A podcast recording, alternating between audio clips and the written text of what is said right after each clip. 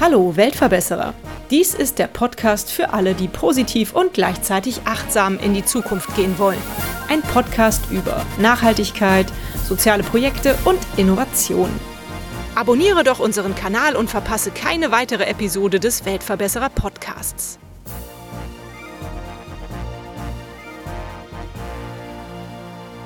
Sie sind die Minus CO2 Factory und Ihr Leitspruch ist Fuck CO2. Die Carbonauten. Um die Dekarbonisierung der Industrie voranzutreiben, hat Carbonauten ein System entwickelt, das Emissionen und Kosten senkt. Zentrales Element ist die Entwicklung und Herstellung von innovativen CO2-negativen Materialien, den Carbonauten Net Materials. Sie bestehen aus einer Kombination von technisch spezifizierten IO-Kohlenstoffen mit verschiedenen Bindemitteln haben bessere Eigenschaften und sind billiger als viele konventionelle Materialien. Attraktive Nebenprodukte sind dabei übrigens grundlastfähige erneuerbare Energien, also Wärme, Strom, Wasserstoff und umweltfreundliche Plattform-Biochemikalien und CO2-Zertifikate. Bei mir heute im Weltverbesserer zu Gast ist Henry Beranek. Lieber Henry, erklär uns doch mal, wie das Ganze funktioniert. Also theoretisch habe ich es jetzt irgendwie verstanden, aber wie wird es praktisch umgesetzt und was macht ihr da genau? Ja, also in der Zusammenfassung war es so nahezu perfekt. Wir betrachten das Ganze tatsächlich als System, was wir machen. Also wir wollen jetzt nicht irgendwie, haben jetzt nicht eine einzelne Technologie entwickelt, die für sich selber funktioniert, sondern wir brauchen da immer Elemente aus der Natur dazu. Also dass es eben sich in unser bestehendes Ökosystem einfügt. Und das CO2-Problem haben wir ja nur, weil wir das bestehende CO2-Ökosystem, was es ganz normal gibt, das funktioniert so, die Pflanzen nehmen es aus der Luft raus, das heißt, es wird entzogen, dann wird es in den Bäumen gespeichert, wenn man so einen, ja, eine Tanne anschaut beispielsweise, die besteht aus circa 50 Prozent Biokohlenstoff und irgendwann am Ende von ihrem Lebenszyklus wird sie verstoffwechselt von Mikroorganismen oder jetzt in einem blöden Fall, aber der auch natürlich ist, durch einen Brand sagen wir mal, einen Blitzeinschlag und dann verbrennt sie oder der wird, fällt um und wird verstoffwechselt von Mikroorganismen.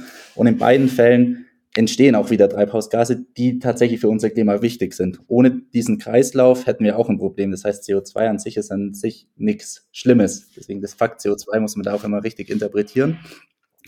Nur das, was wir zusätzlich machen, das Erde, zum Beispiel die Kohle ausgraben und die dann anzuzünden, alles, was wir Menschen immer gern anzünden, das hat viel Spaß gemacht, hat uns auch echt weit gebracht, wenn man so unsere ganze Entwicklung anschaut, aber eben auch letztendlich das CO2-Problem verursacht. Und an vielen Stellen können wir es ja gar nicht verhindern, dass CO2 entsteht, ohne dass wir auf großartig was verzichten müssen. Was wir jetzt bei Carbonauten entwickelt haben, ist ein System, das den natürlichen CO2-Kreislauf, also das Verrotten von Biomasse oder das Verbrennen von Biomasse, unterbricht, indem wir Pflanzenreste, die wir jetzt zum Beispiel im Holzhausbau entstehen ganz viele Reste, auch im normalen Bau. Und anstelle die zum Verbrennen, können wir die karbonisieren. Und dabei entsteht Biokohle. Und wenn ich die jetzt in die Natur werfe, also ganz normale Pflanzengrillkohle, dann verstoffwechselt die sich nicht weiter. Das heißt, die bleibt dauerhaft stabil. Und so kann in einer Tonne Kohle 3,3 Tonnen CO2 gespeichert werden. In dem Prozess entsteht dann auch noch gleichzeitig die Energie. Das heißt, wenn ich Kohle herstelle, habe ich natürlich ein Stück weit weniger Energie, wie wenn ich es verbrenne über ein Kraftwerk. Aber der Großteil vom CO2 bleibt eben in der Kohle gespeichert. Und so haben wir jetzt einen Kreislauf, den natürlichen, ein Stück weit so verändert, dass die Natur das CO2 entzieht und wir speichern es langfristig. Und damit wir jetzt nicht am Ende einen Riesenhaufen Kohle haben und nicht wissen, was wir damit machen können, haben wir uns noch überlegt, was ist das denn für ein Material, die Kohle, die da entsteht. Ist super interessant, wenn man sich damit beschäftigt. Bevor ich bei Carbonauten war, war das für mich auch einfach ein Werkzeug zum Grillen.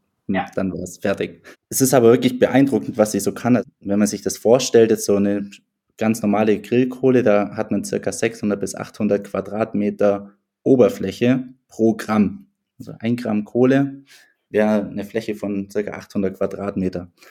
Und das kann man natürlich im Aktivkohlebereich auf die Spitze treiben, dann sind das 2000 Quadratmeter Fläche, die in einem Gramm Kohle stecken. Und dadurch kann die enorme zum Beispiel Mengen an Wasser aufbinden, das sind richtig absorptionsfähig. Das kennt man dann eben auch von den Filtern, die man in verschiedenen Bereichen, zum Beispiel im Trinkwasser benutzt. Aktivkohlefilter ist bestimmt auch ein Begriff vielen.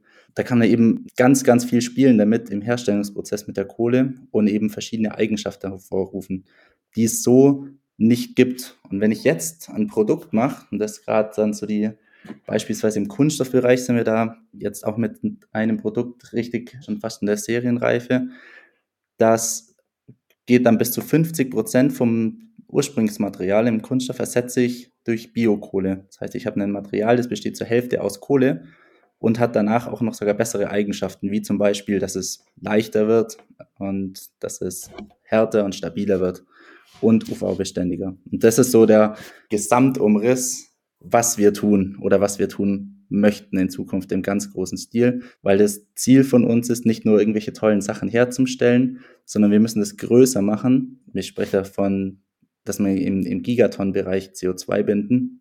Denn es hat zwei Vorteile. Erstens mal hilft es im Klima und zweitens macht es dann die Materialien so billig, dass am Ende unser Kunststoff günstiger sein wird als der konventionelle. Das heißt, wow. ich habe einen CO2-negativen Kunststoff, der gut ist fürs Klima und ich spare damit sogar Geld als Firma, die mit dem Material was herstellt.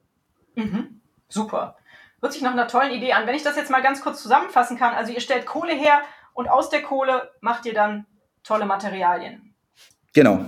Okay. Es ist immer, immer schwierig, so ein, ein, System so auf den Punkt zu bringen, aber ja, das ist es. Wir stellen Kohle aus Biomassenresten her. Wir fällen auf keinen Fall einen frischen Baum. Das ist nicht der Plan.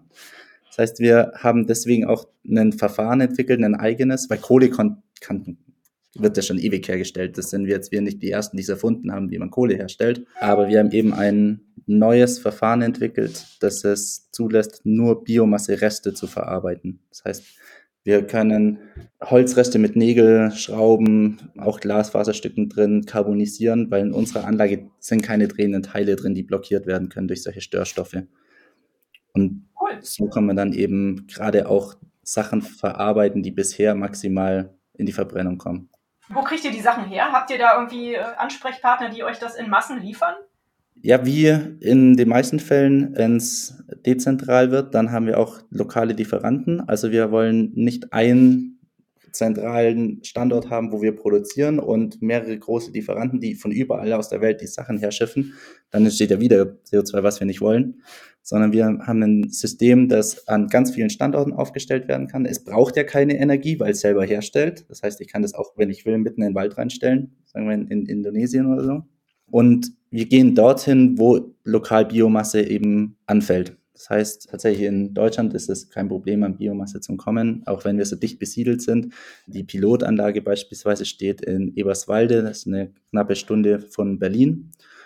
Und da arbeiten wir mit dem Sägewerk, mit einem lokalen Abfallentsorger und eben jetzt zunehmend auch tatsächlich mit Unternehmen aus der Baubranche, die eben dann Schalungsbretter und solche Sachen eben auch dafür eine vernünftige Lösung suchen, weil bisher tatsächlich landet das in der Verbrennung. Mhm.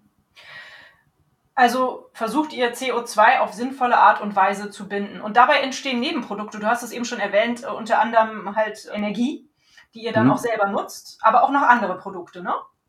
Genau, also wenn man die, eine Karbonisierungsanlage betreibt, dann ist in den meisten Fällen tatsächlich Kohle und Energie, also ein, ein Synthesegas, das entsteht.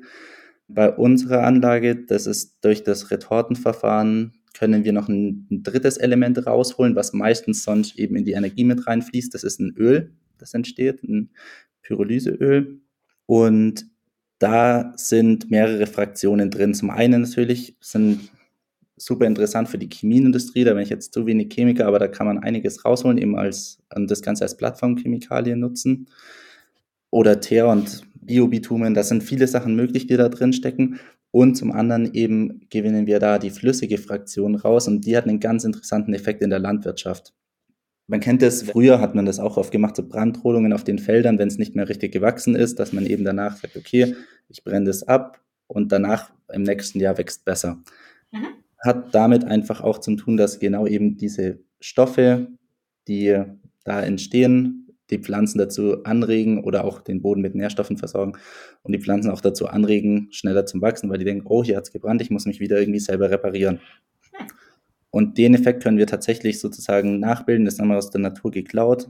Wenn ich die Pflanzen mit diesem Bioöl, das entsteht bei uns, mit der flüssigen Fraktion davon besprühe, dann haben wir ein deutlich gesteigertes Pflanzenwachstum, was super interessant ist. Einfach nur, ja, sagen wir mal, die Pflanze ein bisschen ausgetrickst und sozusagen natürlich stimuliert, schneller zum Wachsen.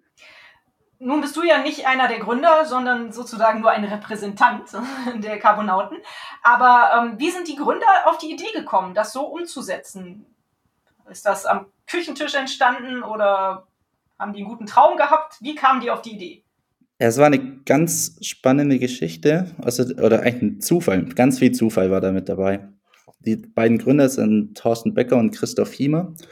Und Thorsten Becker hatte lange Zeit eine ja, Produktdesign- und Marketingagentur und hatte da auch noch zwei Räumlichkeiten, also einen großen Besprechungsraum. Und irgendwie kam Christoph Hiemer mit einer anderen Truppe vorbei und hatten die Idee, eben so eine Karbonisierungsanlage zu machen. Und das war nur über zwei, drei Kontakte, dass jemand gefragt hat, den Thorsten, hey, da ist jemand, der bräuchte, damit die sich treffen können und über eine Anlage ein bisschen quatschen wollen, können die den Besprechungsraum ausleihen.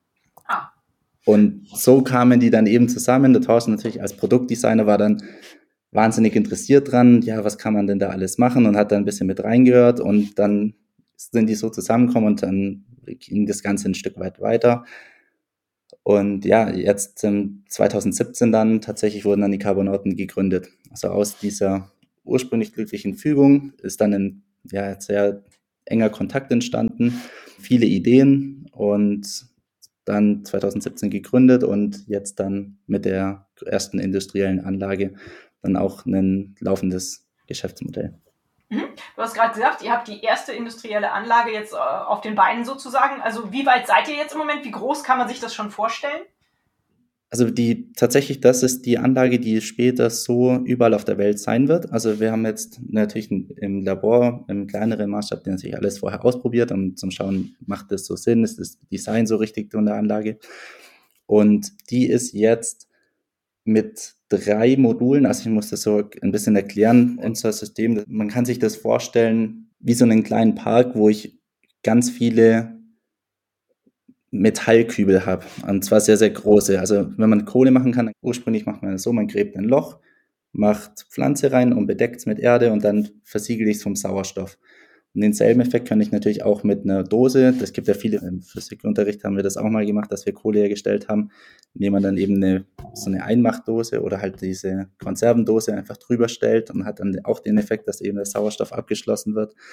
Und genau das haben wir ein ganz, ganz groß. Das heißt, die Retorte, die ist gute zweieinhalb Meter hoch, also eine Metallkübel. Und der kommt in ein Modul rein. Und ein Modul besteht aus zwei Metallkübeln, die immer abwechselnd laufen und einem Brenner hinten dran, der eben die Wärme in das Modul reinbringt. Und der spannende Effekt bei unserer Anlage ist eben der, dass wir das nutzen, dass ein Synthesegas entsteht in einem dieser Töpfe, in einer Retorte, wenn wir starten. Die müssen wir einmal mit, da nehmen wir jetzt gerade altes Frittierfett, mit dem müssen wir die einmal zum Laufen bringen und ab 200 Grad entsteht so viel Gas, dass sie selber weiterläuft.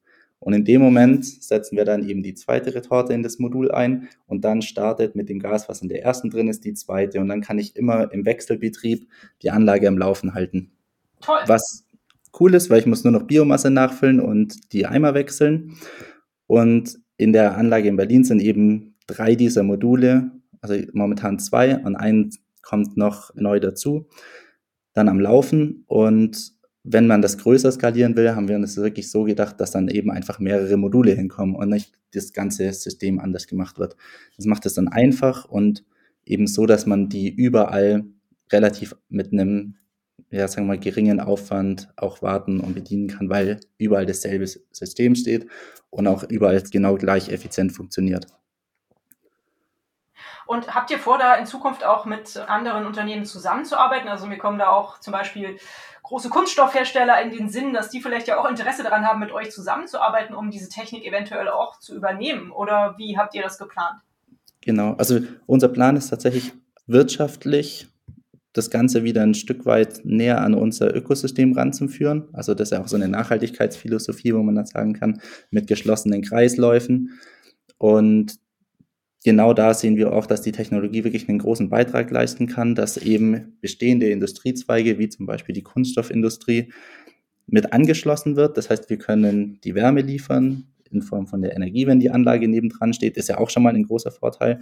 Wir können das Material liefern und dann haben sie eigentlich schon mal die zwei wichtigsten Sachen, die man in der Kunststoffindustrie braucht, ist Energie und Wärme, um eben die Materialien, die fertigen Teile herzustellen. Trotzdem fallen ja auch davor viele Abfallstoffe an. Also das Material wird ja irgendwie geliefert, manchmal auch auf Einwegpaletten, wenn das größere Teile sind. Die müssen irgendwo hin sinnvoll. Das heißt, die können wir wieder verarbeiten. Und dann wäre hier ja schon ein relativ großer Beitrag geschlossen. Wenn jetzt zufälligerweise in demselben Industriegebiet noch jemand wäre, der noch mehr Holzabfälle hätte, beispielsweise in den Sägewerk, dann könnte schon mal dieser ganze Bereich wie als kleines eigenes Ökosystem im, im Kreislauf laufen. Das heißt, wir sehen jetzt unsere Rolle tatsächlich auch so, dass wir versuchen, bestehende Kreisläufe zu schließen und eben, sagen wir, Stoffe wirklich sinnvoll und nachhaltig in dem Sinne von, ich halte es im Kreislauf zu nutzen und dass möglichst keine Abfälle anfallen. Mhm. Super, ja. Toll finde ich auch, dass ihr eure Anlage mit altem Frittenfett anfahrt. Das ist ja auch ein nachhaltiger Beitrag, dann sozusagen das zu verwenden. Ähm, du hast das Wort Nachhaltigkeit jetzt selber zweimal in den Mund genommen. Deswegen meine Frage, weil wir auch im Vorgespräch schon drüber gesprochen hatten. Welche Definition hast du für Nachhaltigkeit? Was bedeutet das für euch auch als Carbonauten? Als Carbonauten würde ich es dann gerne aus dem definieren, wie man Unternehmen einordnen kann in das Thema die Biologen, die haben es wirklich drauf mit, mit, mit Nachhaltigkeit, wenn man da in die Wissenschaft geht, weil da ganz genau jeder, jeder weiß, wovon man spricht. Wenn man in die Wirtschaft geht, dann wird da immer grün und alles ein bisschen durcheinander geworfen und eigentlich weiß keiner, was genau gerade gemeint ist. Deswegen, wir haben da so ein, so ein Stufenmodell, an dem wir uns orientieren und da kann man dann verschiedene Bereiche einordnen. Zum Beispiel ganz, ganz unten angefangen, wenn ich mich ans Gesetz halte. Das ist ja das Mindeste, was man, sagen wir mal so, in Deutschland tun muss oder in Europa. Und wenn ich das tue, bin ich ja noch nicht nachhaltig. Dann, gut, haben auch viele größere Konzerne bei uns damit ja Probleme. Aber allein, wenn ich mich ans Gesetz halte, habe ich ja noch keinen Beitrag für unser soziales und ökologisches Ökosystem geleistet. Da rühmen sich die meisten auch noch nicht, aber dann, wenn man so einen kleinen Schritt weitergeht, dann sagt man, ja, wir sind grün und wir gehen über die Gesetze hinaus und wir machen 10% mehr als vorgeschrieben ist. Das hört man dann öfter, liest man auch in vielen Nachhaltigkeitsberichten. Und deshalb, prinzipiell spricht man hier immer von einer relativen Verbesserung. So hat man das in der Literatur immer ein bisschen. Aber vom Gesamteffekt für die Umwelt und fürs Soziale ist man ja immer noch im negativen Bereich. Das heißt ja noch lange nicht nur, weil ich 5% weniger Ausstoß habe, als ich gesetzlich haben darf, Maximum, bin ich ja nicht ein Unternehmen, das einen positiven Beitrag hat. Dann wären wir tatsächlich an dem neutralen Punkt. Und jetzt hört man schon neutraler Punkt, nachhaltig. Das heißt, das ist, wenn man es jetzt umgangssprachlich sagen will, 100% weniger Kacke, wenn ich nachhaltig bin, für, für die Umwelt. Aus der Sicht ist dann auch, wenn man das beim Unternehmen auch mal sagt, dann schaut man schon in die Gesichter und dann sagen wir so, ja, stimmt. Das ist ein blödes Ziel eigentlich zum Setzen, wenn man sagt, okay, wir wollen nur 100% weniger schlecht sein dann fühlt sich anders an, als zu sagen, hey, wir sind nachhaltig. Und spannend wird es für uns, was gibt es denn nach nachhaltig? Da muss ja noch was Besseres geben. Und das ist dann eben, wenn man sagt, okay, ich kann bestimmte Sachen, die verloren gegangen sind, wiederherstellen oder einen positiven Einfluss auf, auf ein Ökosystem haben. Und da gibt es dann noch, noch zwei Stufen. Das eine nennt man restaurativ. Das heißt, ich stelle eine einzelne Ressource wieder her, die weg ist indem ich aber irgendwie andere Sachen aufbrauche. Ist auch so, wie es die EU gern definieren würde, wo man sagt, man muss einen positiven Effekt auf irgendeinen Faktor haben und alle anderen dafür nicht kaputt machen. Und das letzte, das wäre dann tatsächlich regenerativ. Teilweise wird es dann schon ein bisschen philosophisch, wenn man da genau drüber nachdenkt. Das heißt, man fügt sich wieder tatsächlich ins Ökosystem ein und hat dann an verschiedenen Anknüpfungspunkten, das heißt, wenn es der Natur besser geht, geht es meinem Unternehmen auch besser und ich gewinne beispielsweise, da gibt es ganz viele Konzepte auch, wie die Wirtschaft da wieder zurückkommen könnte. Das heißt nämlich nicht, dass ich Sachen weglassen muss unbedingt, sondern einfach nur, dass man sich von der Natur mehr abschaut, weil die kriegt ja auch hin, dass man wächst, zum Beispiel, dass ein Wald wächst, aber dann wachsen eben die Tiere und das Ganze drumherum mit. Und da muss man mal gucken. Das ist relativ spannend, da könnten wir jetzt noch Stunden drüber reden, aber für mich war spannend einfach nachhaltig, das ist nur die Mitte und das ist ja. noch nicht das, das Ziel. Okay. Und wir wollen der Industrie helfen, vor 2050 da zum Landen, weil das wäre schon traurig, weil dann schaffen wir es mit der Klimakrise nicht. Und das ist bei vielen Unternehmen schon noch das erklärte Ziel, dass man 2050 erstmal 100 Prozent weniger Kacke ist. Mhm. Was kannst du mir denn dann in dem Zusammenhang zu dem Stichwort CO2-Zertifikate sagen? Ähnlich. Also es ist eine gute Sache, dass es die gibt, weil dadurch tatsächlich Projekte gefördert werden, die es sonst gar nicht geben könnte teilweise, die eben CO2 binden. Unter anderem ihr. Genau, schade natürlich dran wieder, ich gebe das und jemand anders kriegt dafür einen Freifahrtschein, das wieder auszustoßen. Ist, ist so eine ungeschickte Sache. Da gab es auch schon natürlich lang viel Kritik. Es ging ja auch schon einmal richtig schief mit den Zertifikaten, wo die Preise dann zusammengebrochen sind. Wenn sich der Preis dementsprechend entwickelt, wie es jetzt auch prognostiziert ist, dass es dann wirklich sehr, sehr teuer wird, kann ich mir vorstellen, dass es einen Effekt hat, weil der einzige Effekt, der ja dadurch entstehen soll oder der geplant war, dass durch Zertifikate entsteht, dass die Unternehmen angeregt werden, die nicht kaufen zu müssen. Das heißt, ein Zertifikat, das nicht gekauft werden muss, ist immer besser wie das, was man braucht. Wenn der Preis natürlich so günstig ist, dann sagt man, warum sollte ich mich ändern? Dann fehlt die Motivation. Das heißt, das Zertifikat ist eine gute Idee, eben um Projekte zu fördern. Es sollte aber nicht der einzige Anreiz für Unternehmen sein, Sachen zu ändern, nur weil der Zertifikatpreis jetzt höher oder niedriger ist. Ja. Das Zertifikat hat dann den perfekten Sinn, wenn es eine Zusatzregel geben würde, man darf nur noch Sachen über Zertifikate ausgleichen, für die es keine Lösung gäbe oder gibt, die zu vermeiden. Dann wäre es ein sehr gutes Mittel. Ja, stimmt, ist richtig. Wo wir gerade beim Thema Kosten sind, wie finanziert ihr euch denn? Könnt ihr das schon selber auf die Beine stellen oder habt ihr da auch Förderer im Hintergrund?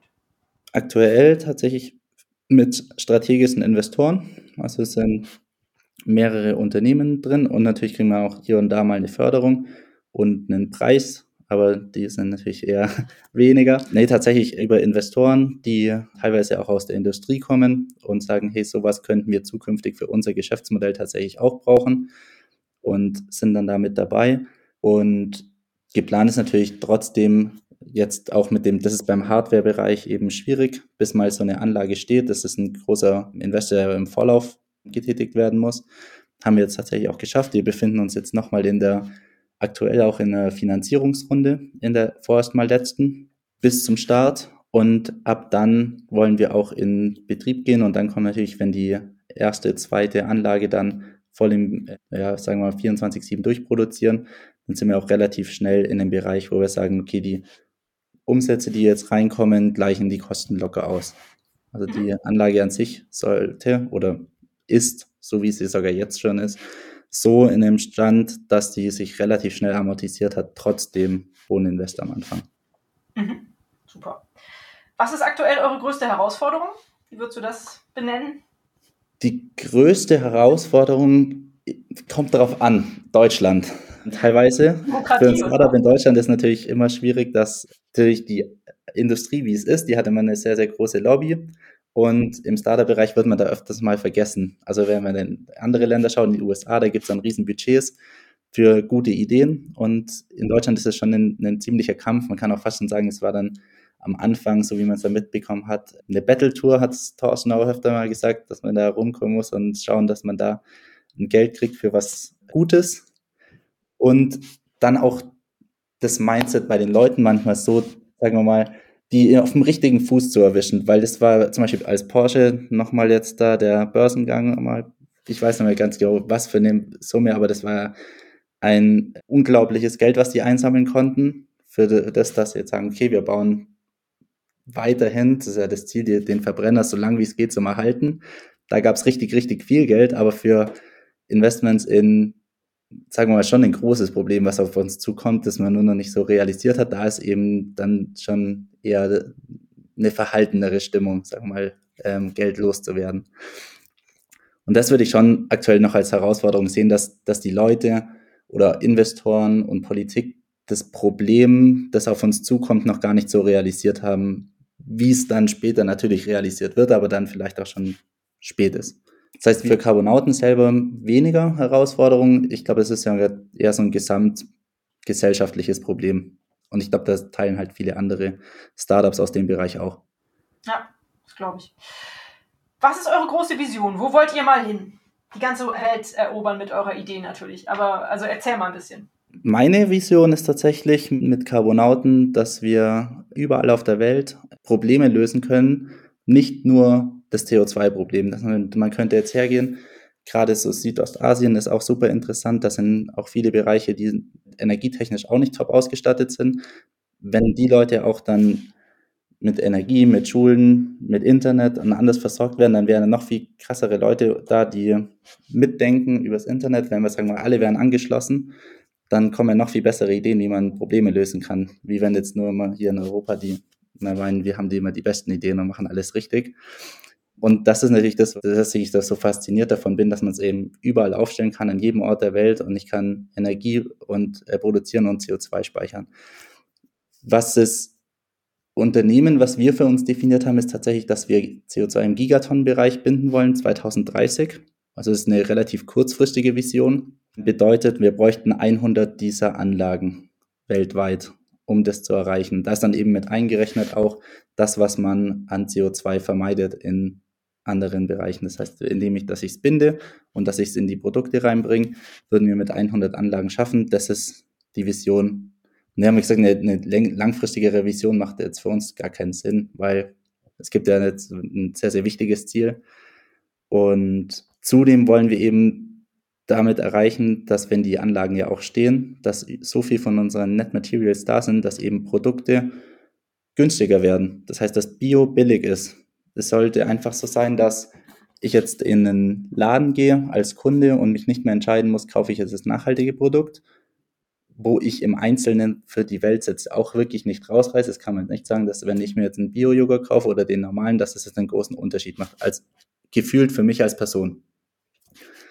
Aber der kostet mich das Dreifache. Und das sind viele Menschen, die sich eben die Entscheidung dann auch gar nicht leisten können oder da gar nicht die Zeit oder die ja, sagen wir mal, das Bedürfnis haben, sich jetzt um das Thema zu kümmern, weil die ganz andere Probleme an der Stelle haben.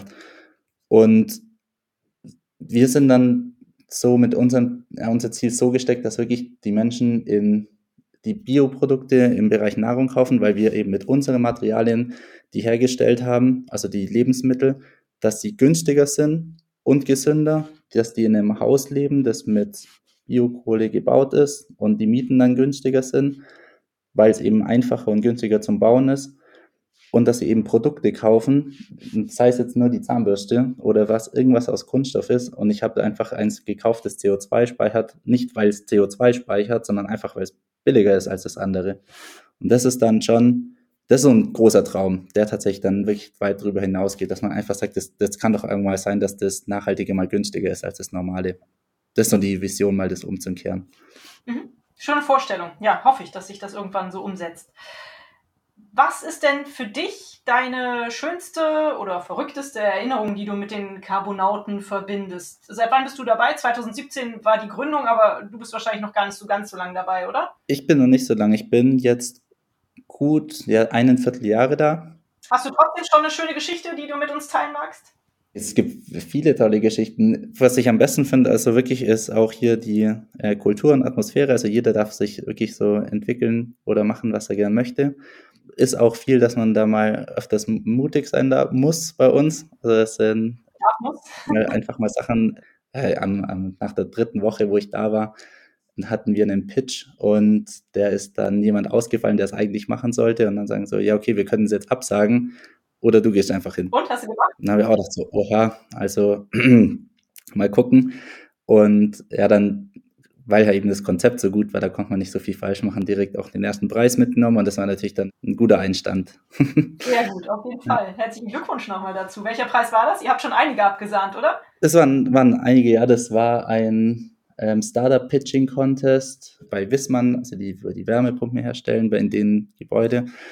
Und da waren, ja, es waren trotzdem ein großer Saal, da saßen dann 150 Leute drin und mit, mit Jury und Politikvertretern, die dann Vertreter aus der, aus der lokalen Wirtschaftspolitik.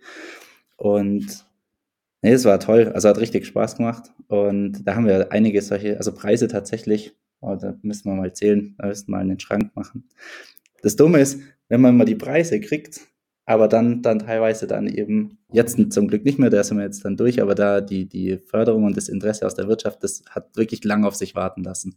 Und da sind wir zum Glück raus. Deswegen ist auch ein guter Moment, dass wir jetzt dann auch erst dann bei Markus Lanz eingeladen wurden und, und solche Sachen, das ist dann schon cool. Mhm. Ja, ja, das erzeugt dann doch sehr viel Aufmerksamkeit. Kleiner Live-Hack von dir, auch gerne für mich, weil ich habe auch immer noch das Problem, wie schaffst du es dann, die Aufregung, wenn du so auf die Bühne trittst, äh, in Grenzen zu halten? Ich weiß gar nicht, ob das so ein, so ein Lifehack ist. Das, also Lifehack für alle, die in die Schule gehen, äh, geht's ins Schultheater. Das hilft viel. Also war bei mir jetzt so, ich war seit der fünften Klasse im Grundschultheater und wenn man sich da immer schon auf der Bühne zum Affen macht mit, mit irgendwelchen Stücken, dann ist es nicht mehr so schlimm. Aber tatsächlich, ja, so, so ein bisschen die Aufregung ist da. Und ich glaube, das ist einfach tatsächlich vorher einmal kurz durchschnaufen und dann sagen sie, okay, hat ja nichts zum Verlieren, es wird ja nicht schlimmer. Mhm. Und ich glaube, es hilft auch, wenn man eine gute Sache vertritt und das irgendwie gut organisiert ist. Ne? Das hilft, glaube ich. Das auch. sowieso. Klar, wenn man, wenn man davon überzeugt ist, von dem, was man sagt, dann ist es einfacher. Anders ist, das ist dann eine, eine gute Herausforderung, wenn man was, was äh, tatsächlich, ja, dann kann man auch, dann kann man auch kriminell werden. Wenn man das richtig drauf hat, dann. ja. Du hast eben schon gesagt, das Feedback äh, auf eure Idee ist mittlerweile sehr gut. Erzähl mal ein bisschen, was ihr so für Feedback bekommt tatsächlich interessant ist aus der Wirtschaft, am Anfang waren viele Gespräche auch mit großen Automobilherstellern und dann haben wir gesagt, hey, wir hätten diese Materialien und es ist viel Kunststoff im Auto und man könnte das ja dieses und man könnte das ersetzen. Und da dann war, ja, vielleicht mal, aber das ist ja schwierig herzustellen und wir haben da unsere Prozesse und da war das Interesse relativ gering.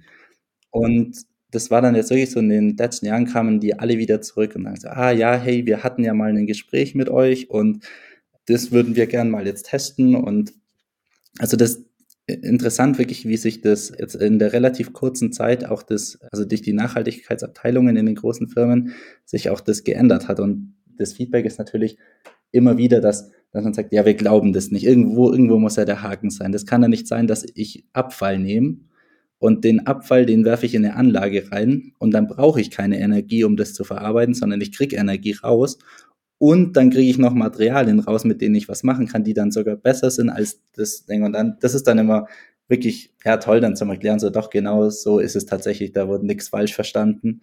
Das ist, wie es, wie es funktioniert.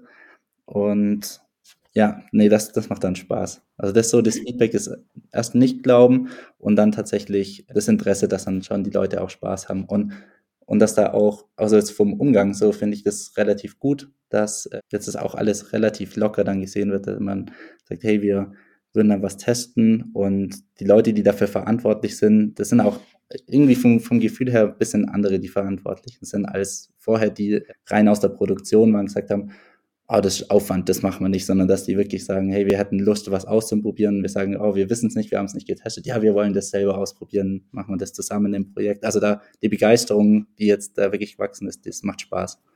Mhm. Schön. Was können denn meine Hörer und Hörerinnen jetzt tun, wenn die sagen, boah, Carbonauten, das hört sich super an. Super Idee, total durchdacht, da kommt nur Gutes bei rum. Wie können wir euch helfen? Was kann man tun, um eure Idee zu unterstützen und eure Vision möglichst auch Wahrheit werden zu lassen? Das ist eine wirklich gute Frage. Am liebsten würde ich sagen, unsere Produkte kaufen, aber die haben wir noch nicht. Also jetzt noch nicht. Ich glaube, was, was sich wirklich hilft, ist indirekt Druck auf die Wirtschaft auszuüben, indem man einfach mal nachfragt, was denn eigentlich genau bei den Produkten drin ist, ein bisschen mehr aufpassen, ein bisschen sensibler sein, weil nicht überall, wo dann nachhaltig oder grün draufsteht, immer im, im Laden, weiß man jetzt ja auch, ist dann auch wirklich was drin. Und es zeigt sich jetzt ja auch schon, dass es tatsächlich funktioniert. Die Leute sind kritisch, die schauen genau hin, was es ist. Und wir merken da wirklich ein, ein starkes Feedback, dass, dass die Unternehmen das Thema ernst nehmen. Also es sagt jetzt keiner, dass wir jetzt tatsächlich laut einer Umfrage ist jetzt die Generation Z, die sind ganz rabiat. Die sagen, alles, was nicht meinen Vorstellungen entspricht, wird boykottiert. Da war ja die, waren die davor immer ein bisschen lascher. Da war, war man froh, wenn da irgendwo Greenwashing war. Und dann sage ich so, ja gut, das kann ich kaufen mein Gewissen beruhigt, sondern nee, einfach, einfach ein bisschen, bisschen ernsthafter zum Schauen, was man denn konsumiert und ob da wirklich was, ein, ein gutes Konzept dahinter steckt oder nicht. Und die Unternehmen geben sich Mühe. Also es gibt viele gute Unternehmen, die, die tolle Sachen produzieren und die dann einfach auch unterstützen. Das reicht. Also mit dem Konsum kann man tatsächlich viel steuern. Mhm. Ja, das stimmt. Das ist auf jeden Fall richtig. Wo findet man euch im Internet, wenn man sich weiter über die Carbonauten und euren Werdegang informieren möchte? Unter carbonauten.com, das ist unsere Website. Da fahren wir jetzt auch langsam an. Wir, also wir haben jetzt einen Redakteur tatsächlich auch bei uns und wir wollen da tatsächlich die ganzen Geschichten, die wir jetzt so bei uns intern alle haben, auch mal ein bisschen zusammenfassen und auf dem Blog die Leute teilhaben lassen, was so bei uns passiert, auf eine eher persönliche Weise. Also es ist nicht so ein, ähm, soll nicht so ein geskripteter sein, was heißt, das und das und das wird kommuniziert und so nicht, sondern dass man auch mal ein paar unangenehme Fragen stellt. Innerhalb, ja, man darf ja mal fragen, so, macht's dir, macht's Spaß, geht's weiter, geht's nicht weiter, warum klemmt's? Und ich finde, man darf da ruhig auch mal, mal sagen, ähm, wie es wirklich aussieht. Man muss ja nicht nach außen sagen, alles ist äh, super toll. Geht auch oft genug was schief und dann macht aber nichts. Dann ist halt ein kleiner Umweg, weil wir haben ja ein, Ziel festgesetzt. Bei uns ist ja nicht nur eine gerade Linie, die durchgehen muss und es darf nichts schiefgehen. Ja, und alle, die, wir müssen da auch, wenn wenn es dann losgeht, wirklich, dann brauchen wir viele Leute. Das heißt, kann sein, dass wir dann viele Stellenanzeigen auch auf der Website haben. Deswegen da mal gern reinschauen. Wer wirklich was machen will, dann gern bewerben, weil können wir unbedingt brauchen. Wir brauchen Leute, die, die mitmachen wollen. Super, sehr schön. In meinen Augen seid ihr Weltverbesserer. Kannst du dich mit dem Titel auch zufrieden geben? Ich finde den Titel richtig gut, weil er genau das mit diesem über das Nachhaltigkeit hinaus, weil ich verbessere es ja was und Verschlechterer haben wir ja genug. Deswegen schauen wir mal, dass man über dem Neutralen rauskommt. Deswegen ja, kann ich mich gut damit identifizieren. Sehr schön, hervorragend. Was würdest du denn sagen, wenn jetzt zum Beispiel eine gute Fee auftauchen würde? Ich lese mit meinem Sohn gerade sehr viel Fantasy. Und die würde sagen, du, äh, Henry, du darfst dir drei Sachen wünschen, die die Welt verbessern. Was würdest du sagen? Oh, dass, dass man immer nur drei Sachen haben darf, das ist dann immer schwierig. so dieser Klassiker bei der guten Fee. Ja. Nochmal drei Wünsche darf man nicht haben wahrscheinlich. ähm, ja, das ist, äh, das ist die schlaue Antwort, okay? Ich würde gern ein besseres Verständnis die Menschen für die Natur haben, dass man einfach sagt, okay, ich verstehe, weil es wirklich wahnsinnig komplex ist. Und, und es ist auch tatsächlich schwierig und während lang, es ist wahnsinnig intensiv, sich damit im Detail zu beschäftigen, wann, wo, welcher Kipppunkt vielleicht sein könnte, weil es weiß keiner, dass man da einfach ein bisschen vorsichtiger ist, was mich wundert, weil Menschen sind ja eigentlich vorsichtig, aber genau in dem, da sind wir schon sehr risikoreich unterwegs mit dem Klima.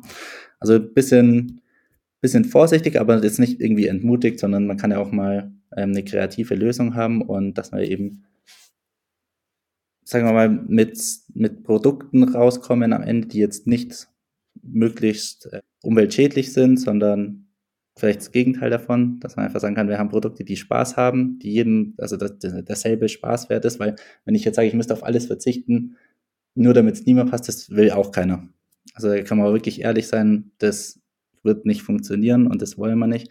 Aber ich hätte gern, dass wir mehr Produkte haben, die, die den Leuten Spaß machen, dass jeder zufrieden ist, aber eben vielleicht auf eine klimafreundliche Weise.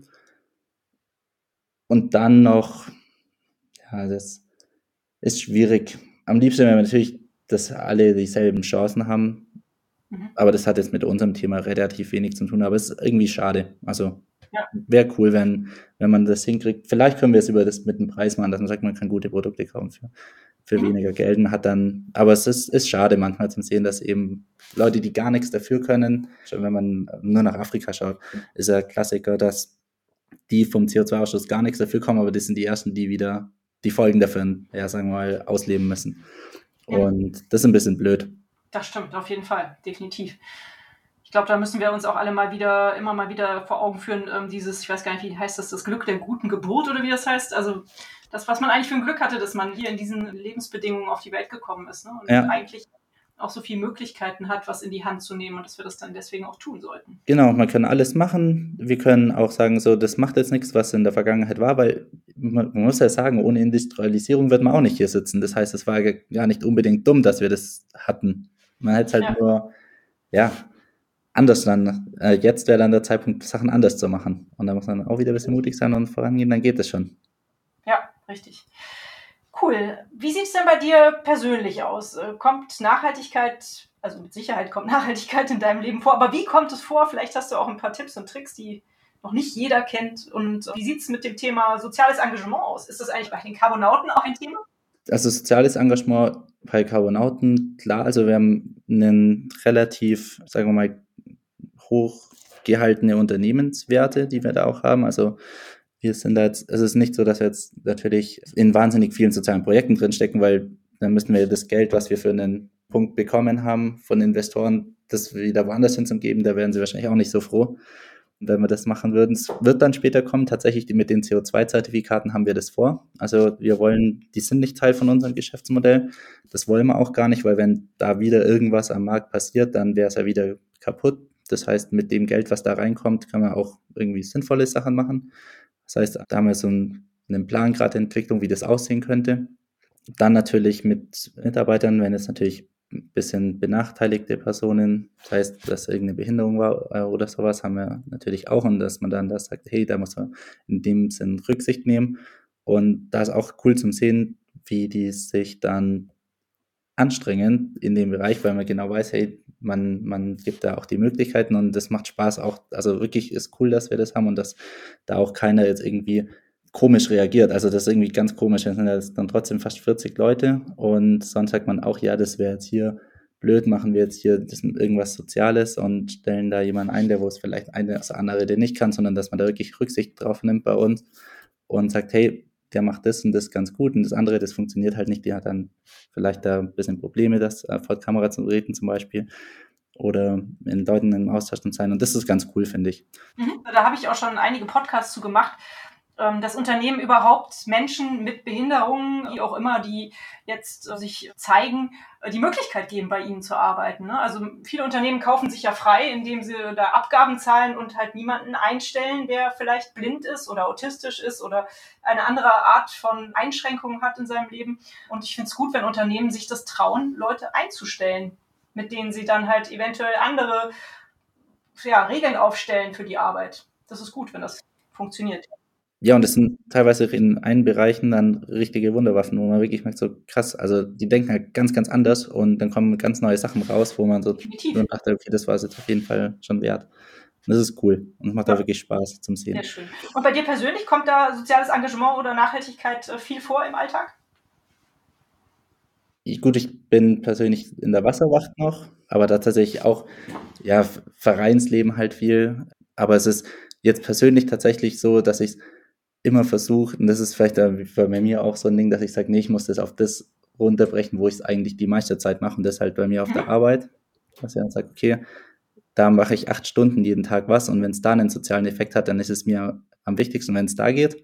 Und dann kann ich mich in der anderen Zeit dann tatsächlich ein bisschen, ja, sagen wir mal, mit, mit den Hobbys mehr beschäftigen, weil ich dann weiß, okay, mein Ding habe ich jetzt in meiner Arbeit gemacht, was ich kann und muss es nicht irgendwie kompensieren in meiner Freizeit noch. Und deswegen fand ich das jetzt, das ist ein ganz guter Lifehack für jemand, der sagt, oh Mann, ich fühle mich irgendwie verantwortlich und dann, dass man sich ein Unternehmen aussucht, bei dem man arbeitet, wo tatsächlich sagt, okay, das hat einen sozial-ökologischen Mehrwert, weil dann ist bei mir tatsächlich so, dass ich wirklich dann, ich komme nach Hause und bin dann zufrieden, so von dem Gedanke, wo man sonst sagt, man, man wäre verschrieben, oh Mann, ich muss noch irgendwo was machen oder da muss man was machen, sondern ich weiß, was man schon den ganzen Tag gemacht hat und dann ist gut. Ja, schön. Klasse. Das ist doch toll. Ja. Meine letzte Frage geht immer nach einem Buchtipp. Liest du gerne und hast du einen schönen Buchtipp für uns? Die Bücher sind erhältlich bei booklooker.de dem Marktplatz für Bücher. Hier ist also tatsächlich Lesen war bei mir immer so ein seit der Schule schon. Das war gar nichts für mich. Da hatte ich einen, den Gameboy, mit dem war ich super zufrieden. Auch cool. Ähm, Bist du noch die Generation Gameboy? Ich hätte dich viel jünger eingeschätzt. Okay. Nee, nee, nee, nee. Ich werde dieses Jahr 30. Nee, den, den gab es. Gameboy Pokémon, das war auf eine, irgendwie eine absurde Weise, wenn man jetzt kurz drüber nachdenkt, ja auch so eine Art sehr ökologisches Ding, weil in der Welt hat es irgendwie funktioniert, dass die Menschen mit den Tieren da zusammenleben. Aber anderes Ding, äh, nee, tatsächlich Fachbücher sehr. Also da würde ich dann sagen, so, okay, Rethinking Strategy ist ein sehr, sehr interessantes Buch vom Professor Dr. Wunder, wo man einfach mal überlegt, okay, wie kann denn so ein Wirtschaftsunternehmen strategisch anders handeln, um, sagen wir mal, auf, eine, auf ein Geschäftsmodell zu kommen, das wirklich langfristig erfolgreich ist. Und es geht jetzt nicht darum, nachhaltig zu sein mit aller Gewalt, sondern ich versuche es erfolgreich zu machen und der Witz ist, es wird automatisch nachhaltig, wenn ich das richtig angehe. Das finde ich wirklich interessant. Also da kann man sich ganz genau reinlesen. Schön, klasse, dann nehme ich das doch gerne als Buchtipp entgegen. Lieber Henry, ich wünsche euch ganz, ganz doll und mit aller Kraft, dass eure Vision, die 100 Anlagen bis 2030 umzusetzen, in Erfüllung geht. Und ich werde gerne Werbung für euch machen und von eurer guten Idee erzählen. Und äh, vielen Dank, dass du dir Zeit genommen hast für diesen Podcast, für dieses tolle Interview. Ihr hört von mir. Vielen Dank. Bis bald. Cool. Vielen Dank fürs Zuhören. Wie immer findet ihr natürlich alle Informationen und Links zu diesem Projekt in den Show Notes. Hat es euch gefallen? Fühlt ihr euch inspiriert, bewegt? Habt ihr Verbesserungsvorschläge für mich? Dann schreibt mir gerne. Auch die E-Mail-Adresse findet ihr in den Show Notes. Abonniert doch den Weltverbesserer Podcast, dann verpasst ihr keine Episode mehr. Teilt, liked und kommentiert diese Folge des Weltverbesserer Podcasts. Ich würde mich sehr freuen. Vielen Dank dafür und bis bald. Eure Bild.